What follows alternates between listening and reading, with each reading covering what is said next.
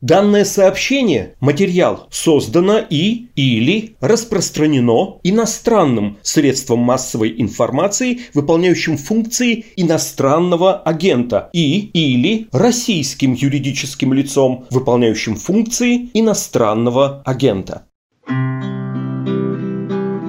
Данное сообщение или материал создано или распространено иностранным средством массовой информации, выполняющим функции иностранного агента или российским юридическим лицом, выполняющим функции иностранного агента. Бред.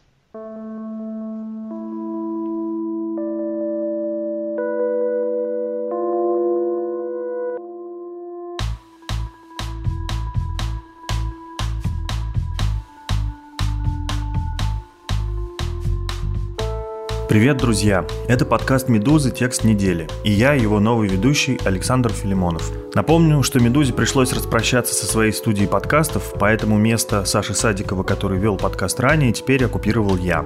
Я работаю в отделе новостей, а также составляю еженедельные музыкальные плейлисты «Медузы», и ранее вы могли меня слышать в подкасте «Творческие планы». Обычно в нашем подкасте мы обсуждаем самые заметные тексты недели. Но давайте будем считать, что новый ведущий может позволить себе небольшие нововведения. На этой неделе у нас даже не текст, а проект недели. А может и не только недели, а целого месяца или даже всего лета. По крайней мере для «Медузы» это ровно так. 1 июня у нас на сайте стартовал марафон под названием «Агенты лета». В нем участвуют музыканты, которым не безразлична судьба «Медузы», которую российские власти признали иностранным агентом. Каждый будний день мы публикуем премьеры, специальные выступления или обращения артистов в поддержку нас и других независимых СМИ. А помогает нам это все осуществить Человек, который привез в Россию, кажется, всех звезд эстрады, известный продюсер и промоутер Александр Чапарухин.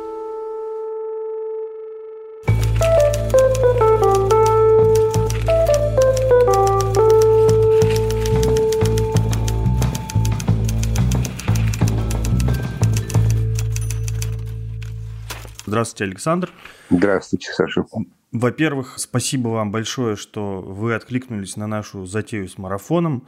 Мы всей редакции безумно благодарны за ваше деятельное участие в его организации. Сегодня мы давайте, наверное, не будем слушателям подробно раскрывать все карты, там, рассказывать наши общие планы, тизерить будущих участников. Сохраним эту интригу, просто скажем, что, дорогие слушатели, вы не пожалеете и еще не раз удивитесь, когда будете слушать э, следующих участников марафона. Я хочу начать с довольно простого, но, наверное, и сложного вопроса. Вот когда «Медузу» объявили иноагентом, нам сразу стали поступать всякие слова поддержки и предложения – о поддержке. И в первых рядах были деятели культуры, а именно музыканты. Вот вы как человек, чья профессиональная деятельность завязана напрямую на общение с музыкантами, как отвечаете себе на этот вопрос? Почему именно музыканты такие активные? Почему они как бы часто становятся такими правозащитниками? У них что, такое самое обостренное чувство справедливости или чего? Э, да, действительно, музыканты люди довольно активные. Не то, что музыканты, как правило, люди очень чуткие. Это, конечно, так, потому что, ну, наверное, музыка, мне кажется, это самое непосредственное, самое эмоциональное искусство. И оно, конечно, проявляет себя прежде всего в прямом контакте со слушателем и в, в таком эмоциональном контакте со слушателем, с аудиторией. Может быть, этим обусловлено то, что музыканты люди чуткие. Скажем, в нашей конкретной действительности российской довольно много музыкантов, которые находятся, ну, скажем, явно э, на противоположном конце от либерального лагеря. То есть условно либеральных музыкантов, мне кажется, ничуть не больше, чем условно э, антилиберальных. Угу. Вот. И я как раз встречал довольно много в последнее время даже неожиданно людей, которые скорее склонны не просто примиряться с вот этой вот Э, тенденции не просто на закручивание гаек, а на укрепление уже такой самой настоящей диктатуры во всех ее канонических проявлениях, но и активно эту диктатуру поддерживать, даже считать, что она недостаточна. Давайте для наших слушателей, кто помладше и, возможно, не помнит, я объясню, что Александр Чапарухин, во-первых, организовал бесчисленное количество крутейших концертов и фестивалей в России при участии всевозможных мировых звезд, а также был идейным вдохновителем международной кампании в поддержку Pussy Riot. Вот в 2012 году, как мы все знаем, двух участниц группы, Надю Толоконникову, Машу Алехину, приговорили к двум годам колонии, как тогда выразился Владимир Путин, залепили им двушечку за так называемый панк-молебен «Богородица Путина прогони». Это, значит, выступление в храме Христа Спасителя, который российский суд э, вот это выступление посчитал хулиганством. Надо сказать, что вот та компания, я ее прекрасно помню, она очень впечатляла своим размахом. Ну окей, я там помню, что, значит, ну, разумеется, наши музыканты выступали в поддержку, там, э, Noise MC, Сид Спирин, там, Чача Иванов, Борис Гребенщиков, Андрей Макаревич и так далее, и так далее. Но когда, значит, Мадонна приезжает с концертом и вдруг, значит, толкает целую речугу в поддержку Riot, не знаю, Стинг, э, Red Hot Chili Peppers, Франц Фердинанд, сам Пол Маккартни. Это как вообще, расскажите, как вообще вот это было возможно? Как вы всего этого добились и открыли все эти двери? Ну, во-первых, надо сказать, что я не сразу к этому пришел. Я сразу почувствовал симпатию к этим девушкам после их акции на Красной площади, mm-hmm. что действительно была очень необычная такая протестная акция. Я даже перевел слова этой песни на английский язык, разослал ее там разным людям, типа Пати Смит, той же самой, там, или Faith No More. Но когда я узнал об акции в храме Христа Спасителя, честно говоря, у меня это сначала вызвало противоречивые чувства. Для меня вот сама эта акция была поначалу не, не вполне понятна. Не, не настолько понятной, не настолько кристально очевидно чистой угу. и, и мощной, как акция на Красной площади. Но когда их арестовали, когда пошли совсем уже какие-то мракобесные речи значит, обвинителя, когда было понятно, что за этим э, стоит патриарх и Путин, за всем этим судом, и когда было понятно, что это и не суд вовсе. И, в общем, тогда, вспомните, ну, не было такого конвейера, как сейчас, не было такого катка. Ну и вспомните еще группу «Война», которая буквально за два года допустирает за акцию, простите, не знаю, можно ли произнести слова, в плену у КГБ, угу. получила государственную премию «Инновация». Да. Причем э, даже в каком-то и немалом денежном выражении. И вот прошло всего два года, и практически за то же самое, а может быть даже и за, и за меньшее прегрешение, вот группа посирает, э, ну, как бы совершенно со всей очевидностью Э, катится к тому, чтобы получить э, несколько лет. Речь шла вообще там, чуть ли не о пяти годах тюрьмы. Uh-huh. Вот. И меня это, конечно, сильно встряхнуло, возмутило. Ну, а окончательно от такой просто жалости к девчонкам и какой-то такой еще не окончательно оформившейся симпатии я восхитился ими, когда услышал, а потом увидел их речи на суде. И вот особенно меня поразила речь Маши Алехиной, потому что ну, это настолько была пылкая, взрослая и искренняя речь о так называемом суде, если помните. Да. Вот, что я действительно проникся. Наши извинения, видимо, тоже обозначаются в собирательной обвиняющей голове как так называемые. Хотя это оскорбительно и наносит мне моральный вред и душевную травму. Потому что наши извинения были искренними. Мне так жаль, что произнесено было такое количество слов, вы до сих пор этого не поняли. Или вы лукавите, говоря о наших извинениях, как неискренних извинениях. Я не понимаю, что вам еще нужно услышать. Для меня лишь этот процесс имеет статус так называемого процесса. И я вас не боюсь. Я не боюсь лжи и фикции, плохо задекорированного обмана в приговоре так называемого суда. Потому что вы можете лишить меня лишь так называемой свободы а моей внутренней существующей, только такая существует в Российской Федерации, а моей внутренней свободы никому не отнять.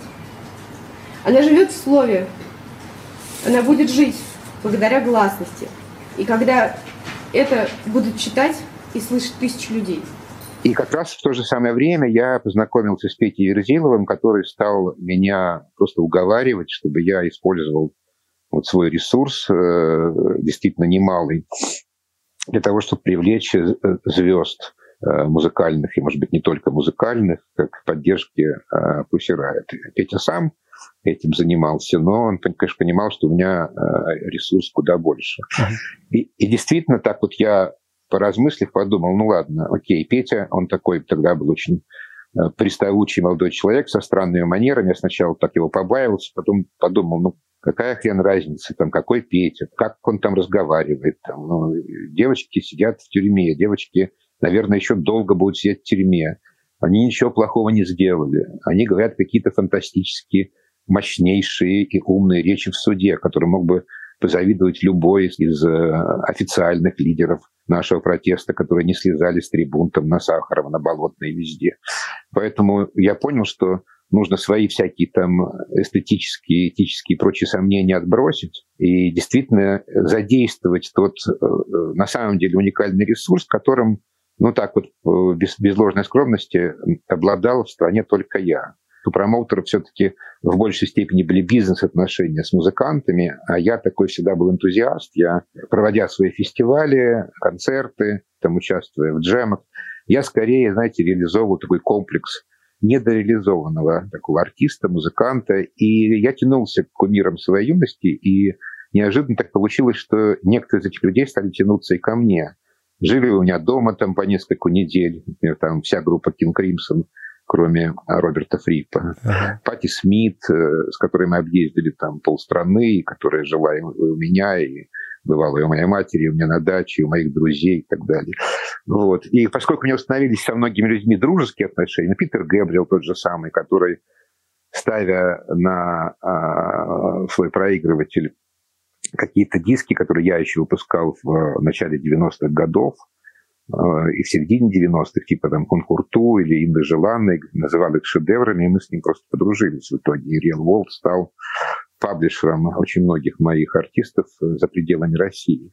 Вот. Конечно, я понимал, что если этот ресурс задействует, то эффективнее меня не сможет действовать никто в мире. Ну и это оказалось действительно так. То есть я стал э, буквально там, всем писать эти письма. То, что конкретно мои письма достигли, там, не знаю, может быть, 200-300 человек с шоу-бизнеса, это факт. А кто уже из них как реагировал? Ну, очень много было разных форм участия разных артистов в поддержке Riot. Вот кто-то писал письма, как э, Питер Гэбриэл, кто-то сочетал эти письма с э, видео, кто-то писал статьи. Опять могу привести пример Гэбриэла, поскольку я с ним больше всего общался, uh-huh. который написал целую статью в Times, причем исключительно по итогам наших с ним многочисленных разговоров. Вот Пати Смит очень активно отреагировала на там футболку, Спусирает показывала на концерте, она написала какие-то совершенно э, фантастические письма, типа того, что это лучшие люди на Земле и современной молодежи, что-то типа того. Тогда действительно удалось, э, если не, не создать с нуля, но, по крайней мере, сильно подхлестнуть вот эту вот волну поддержки да. Пусирает. И я вам скажу, что э, я не знаю, повлияло ли это на кого-то, не повлияло, но э, девушкам, конечно, от этого было очень хорошо. То есть а, им было гораздо легче в тюрьме. Они сами говорили об этом. Я же эти письма приносил и на суды, и носил им в тюрьме, когда их посещал. И, конечно, особенным таким достижением было привлечение Пола Маккартни, который э, сделал огромный пост, э, прям вот главный на, на главной странице своего сайта, да. а, а потом еще написал два рукописных письма конкретным судьям. Я эти рукописные письма просто привозил э, вот на суды. Это потрясающе, Я... да. А ведь до этого меня предупреждали очень многие знаменитые музыканты, что с Маккартни и не пытайся. Маккартни он такой, он, он скорее там зверюшек поддерживает. А как вы добились он... этого? А знаете как? Это вот такая, может быть, мистическая штука, когда вдруг ты ощущаешь прилив какой-то странной энергии, когда вдруг я за два дня до приговора подумал, черт возьми, почему я все это время слушал вот этих всех людей. У меня есть свое представление о том, что такое Маккартни для России, какая это фигура. И в конце концов, это единственный музыкант, наверное, за всю историю, которого президент э, нашей страны водил по Кремлю, был его практически гидом, я имею в виду Путина. Я написал очень страстное письмо, его пресс-секретарю, и он просто мигом передал ему вот мое послание, и буквально через 12 часов после этого на утро приходит это страстное послание Маккартни, которое куда-то запропастился их вебмастер, они сказали, ладно, давай фигачу себя на Фейсбуке, а мы уже потом, значит, на сайте. И это впервые появилось у меня на Фейсбуке, и там какие-то там сотни перепостов, потом уже все средства информации мира стали об этом писать. Еще многие, значит, э, э, у нас говорили, что это фейк, что Чапорукин там фейки какие-то, значит, распространяет. У Маккартни ничего этого нет. И, и тут вот там через сутки после моего Фейсбука, вот прямо-прямо за часы перед судом появляется там на сайте у Маккартни, вот вам, вот вам фейк, ребята. Я, конечно, торжествовал потому что это была такая новость уже мирового масштаба. Ну и потом мне говорили люди из администрации, что действительно, действительно, это, может быть, была единственная новость, на которую Путин отреагировал, и, ну, действительно, он как бы относился с пиететом к этому самому, наверное, на сегодняшний день маститому музыканту да. на планете Земля. Скажите, а по прошествии лет вы не жалеете о той компании? Не разочаровались в деятельности девушек? Поддерживаете также их? Вы знаете, я просто с ними же очень э, тесно подружился. Вот. И после выхода из колонии они действительно сделали супер вещь. Они создали медиазону вместе mm-hmm. с Петей Верзиловым, которая да. сейчас, на мой взгляд, является одним из лучших медиа в стране. Конечно. И я прям видел, как они вот, первые часы обсуждения, когда их освободили из тюрьмы, я был с ними. То есть я Надя, Маша и Петя. И я просто наблюдал за тем, как они вот только что выйдя из тюрьмы, все время писали какие-то там программные документы по медиазоне. Потом они разошлись, очень правильно, что разошлись, потому что эстетически, по своим каким-то взглядам, интересам, совершенно разные девушки. И мне всегда э, была ближе Алехина. Скажем, я э, хорошо отношусь к Толоконниковой, мы с ней дружим, и Э, она очень умный человек, она очень хороша во всяких дискуссиях, она философски очень подкована, но, честно говоря, то, что она делает как артистка, мне, ну, мягко говоря, не близко. Uh-huh. Вот. А, а Маша абсолютно человек, не имеющий никакого отношения к музыке, не участвовавший ни в каких музыкальных, скажем, приготовлениях там, изначальной группы Пассирает, она стала себя постепенно проявлять как человек с драматическим талантом. С драматическим и с писательским, кстати. Ага. Вот. И я стал говорить, тебе нужно обязательно э, заняться каким-то вот сценическим искусством, надо что-то сочинить. И как на литературном фестивале в Норвегии у нее был такой 15-минутный какой-то спич, который норвежцы обставили театрально, какими-то слайдами, какими-то там визуальными эффектами. И я понял, что вот это вот и есть то, чем Маша себя может по-настоящему проявить. Я стал ее умолять написать какой-то текст, который мы могли бы поставить, соединив это с музыкой, видео и так далее. Она очень долгое время сопротивлялась, потом ей, конечно, очень сильно помог драматический опыт в белорусском свободном театре. Вот после того, как у нее драматический опыт появился, она мне позвонила и сказала, что я готова. Мы взяли ее текст, который она хотела сделать будущей книгой. Вот, я пригласил своего друга Юру Муравицкого, режиссера. Пригласили мы группу «А вот», э, Макса и Настя. Настя была одной из тоже первых участниц «Пусирает». Пригласили Кирилла, актера Белорусского свободного театра. Сделали новую музыку, сделали переложение старых песен в таком электропанк-ключе. И поехали по всему миру с этим спектаклем. Он оказался очень успешным проектом, наверное, стран 50. Только в Австралии были шесть раз. Шесть. Шесть. Класс. А уже Британия, Германия, это не бесчетное количество раз, Голландия там и так далее. Потом приходилось несколько раз менять состав. Э, в состав влилась очень интересная девушка, которая оказалась как раз одним из музыкальных уже лидеров Пусирает и одни, одним из голосов Пусирает, которая была в церкви, сейчас она ну, об этом публично mm-hmm. уже рассказывает, это Диана Буркот. Да. Она теперь стала таким музыкальным остовом коллектива, а иногда она совпадает и, и с Настей. То есть получается как бы три таких девушки из Пусирай, то есть Маша Алехина, Настя и Диана Буркот вот э, вместе в одном музыкальном спектакле. Но, как понимаете... Но это уже не называется, кстати, Пусирает, да, вроде? Нет, это называется Пусирает. Сейчас получается, что... Две полноправные группы? Ну, как группы, да. У, у Толоконниковой, скажем, свой собственный сольный проект. Иногда у нее появляются какие-то музыканты в проекте, иногда нет музыкантов. То есть, скажем так, есть Pussy Riot led by Надя Толоконникова и есть Pussy Riot Riot Days Show.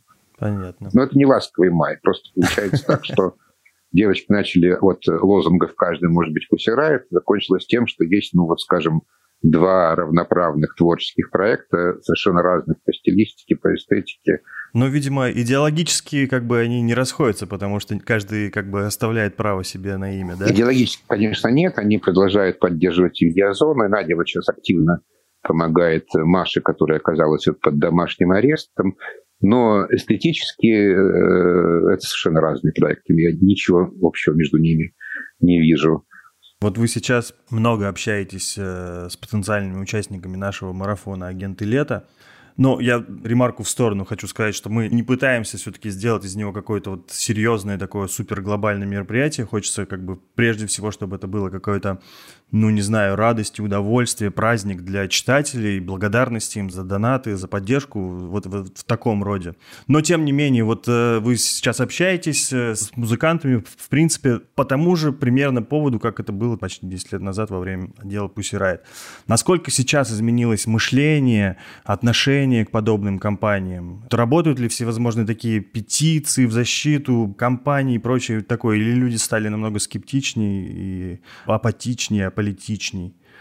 Вы знаете, э, на мой взгляд, к сожалению, скепсиса прибавилось.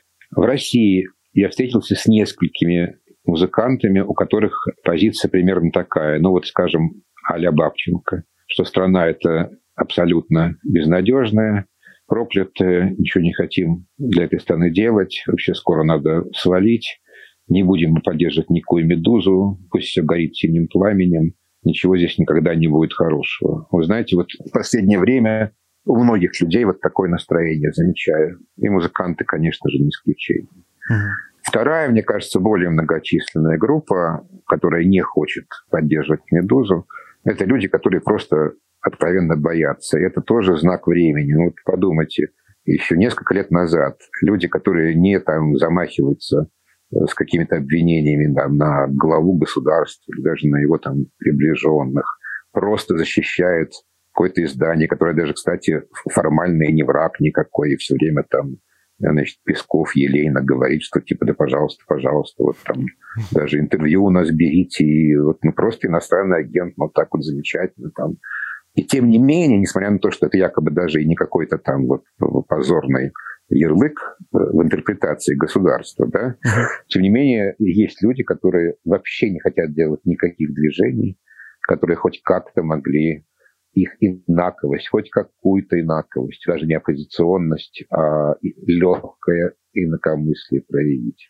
Это тоже симптом. Но с другой стороны, есть еще такой интересный момент. А, люди такие искренние, я бы сказал, даже в чем-то наивные, которые тогда, допустим, в 2012 году либо не понимали серьезность происходящего, либо им казалось, что вообще не стоит ввязываться в какие-то там политические распри. И даже не потому, что они явно боялись, потому что ну, вот есть такие люди, которые любят быть как бы над, или так со стороны, да, или там я выражаю все в своих песнях. И это не всегда лицемерие. Ну, например, типичный пример такого рода музыканта – это Борис Гребенщиков, который никогда прямо о политике не разговаривал. Так вот сейчас многие из этих людей, которые еще совсем недавно ну, совсем не были в числе каких-то вот протестных музыкантов, проявлявших хоть какой-то к этому интерес или правдоискательский зуд. Вдруг вот эти люди как раз подошли, кстати, не обязательно молодые, есть и ветераны, которые просто вот этим не интересовались, а вдруг заинтересовались. И вот это вот такой тоже очень интересный момент. Вот я наблюдаю, что вот этих вот активных, э, скажем, правду матку рубящих артистов вдруг как-то заменили артисты более скромные, более наивные, менее бесшабашные и бесстрашные в прошлом по поводу каких-то выступлений. Но сейчас именно эти ребята проявляют активность, а как бы ветераны протестного рока, некоторые из них, ну вот не только рока, да, просто вот ребята, которые как-то высказывались, выгорели и скорее там какие-то проклятия в адрес всей страны из себя изрыгает вместо желания что-то делать. Что касается Запада, то здесь тоже очень большое отличие от 2012 года. Ну, во-первых, все-таки тогда если говорить именно о том, что я хорошо знаю, о поддержке Riot, uh-huh. тогда была картина для них гораздо более очевидная. Ну, то есть такая картинка яркая, цветная, как в мультипликационном фильме. Там красавица и чудовище. Двух э, девушек, э, даже там трех сначала, которые выходили в каких-то там, ярких лосинах, там, в балаклавах, э, пели какие-то дерзкие тексты, дрыгали ногами. И в представлении западных артистов были такими альтернативными музыкантами. Хотя как раз те, кто сидели в тюрьме, таковыми тогда не были. Вот, а были просто, ну, скажем, акционистками, да. Угу. Но их воспринимали прежде всего как музыкантов, и поэтому в этом было и сочувствие как бы музыкантов к молодым, ярким, да еще и женского пола деятелей своего цеха. И, конечно, просто картинка была очевидной. Конечно, ты будешь сочувствовать красавице, а не чудовищу. Конечно, будешь сочувствовать яркой девушке в цветных каких-то нарядах, истошно визжащие какие-то действительно очень искренние и правдивые слова, а не циничным каким-то упырям, которые этих девушек в тюрьму упрятывают. Ну вот. И тогда, конечно, все было гораздо проще. Сейчас гораздо сложнее. Почему? Потому что, во-первых, очень многие музыканты, которые с удовольствием поддерживали Riot, если так условно делить на лево-право, они скорее вот к левому флангу склоняются. И мне это, кстати, очень симпатично, они за справедливость. Они там. Поэтому им довольно сложно разобраться вообще, что из себя представляет «Медуза». Некоторые из них даже пытались читать «Медузу» и говорят, ну, это там типа как у нас. Это типа вот «Медуза» вам говорит то, что нам говорит Russia Today.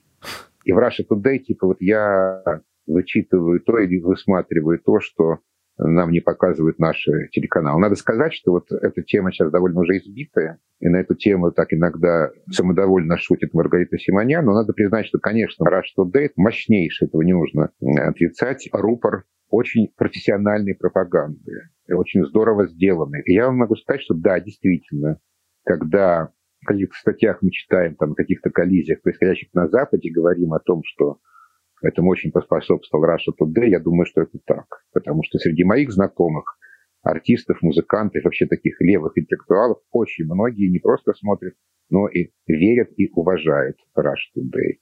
И Арти на самом деле упоминает ну, просто каждый второй музыкант.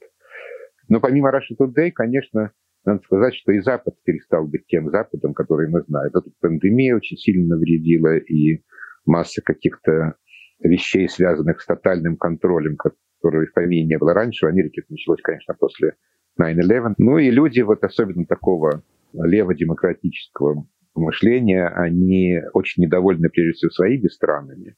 И поэтому так достаточно подозрительно относятся к необходимости критиковать Россию. Потому что для них Россия, для многих, это противовес США. Я вам скажу, что, например, Пати Смит – мне говорила по поводу конфликта а, с Грузией вокруг Южной Осетии, что вот в этом конкретном случае Путин прав только потому, что его критикует Америка. Я даже не хочу в этом разбираться, но если Америка его так сильно критикует, значит, он прав.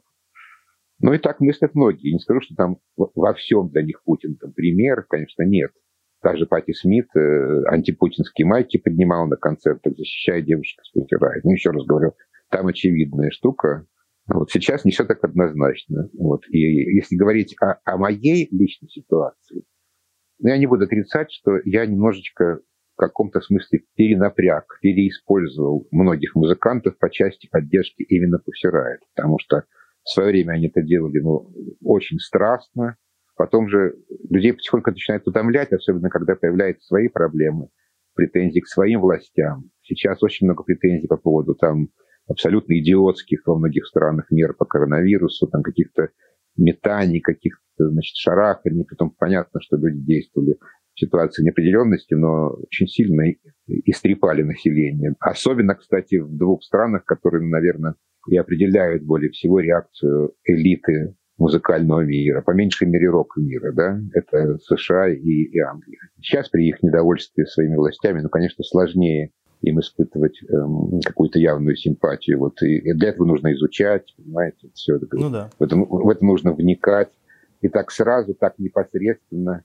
Они не могут, даже если это мои друзья, реагировать на мои призывы. А уж тем более, если они не друзья, что раньше и не друзья типа Пола Маккартни просто читали мой какой-нибудь пылкий текст про Пусирая, тут же просто эмоционально включались, чуть ли не со слезами, и там делали что-то в их защиту. Сейчас это сложнее. Но вот я это понимаю как собственную большую проблему, потому что я понимаю то, что «Медуза» осталась практически единственным таким вот э, общественно-политическим, ну, кстати, и культурным музыкальные рубрики, видимо, благодаря вам очень хорошие тоже, да? Спасибо. А, то есть это единственное такое вот, вот массовое такое общественно-политическое издание. Вот, ну, равных «Медузе» я не вижу, и поэтому я понимаю, что вот я лично не могу терять такое э, СМИ, и понимая, что страна, потеряв такое СМИ, СМИ не будет иметь вообще, я в это дело, ну, как бы совершенно с энтузиазмом и с пониманием того, что это одно из первых дел за многие годы, в которые я абсолютно верю, что оно правильное, а что оно правое. Ну, все-таки давайте положим руку на сердце. Э, иностранному артисту это сложнее почувствовать, потому что ну, для него ситуация со СМИ в России, она не самая главная проблема ну, в его жизни. Конечно. А вот когда девочек таких смелых атакуют и в тюрьму кидают, это настолько ситуация уникальная, ровно такой не было никогда и нигде. И здесь, конечно, намного проще растопить сердце какого-то музыканта. Вот э, Алекса Капраноса, довольно молодого и такого импозантного, до уже близящегося к 80 Пола Маккартни. На этом все. Спасибо, что слушали подкаст. Подписывайтесь на нас, мы есть на всех стриминговых платформах. И, конечно, смотрите и слушайте наш фестиваль «Агенты лета». Все материалы марафона можно найти по адресу meduza.io slash specials slash summer. До встречи на следующей неделе.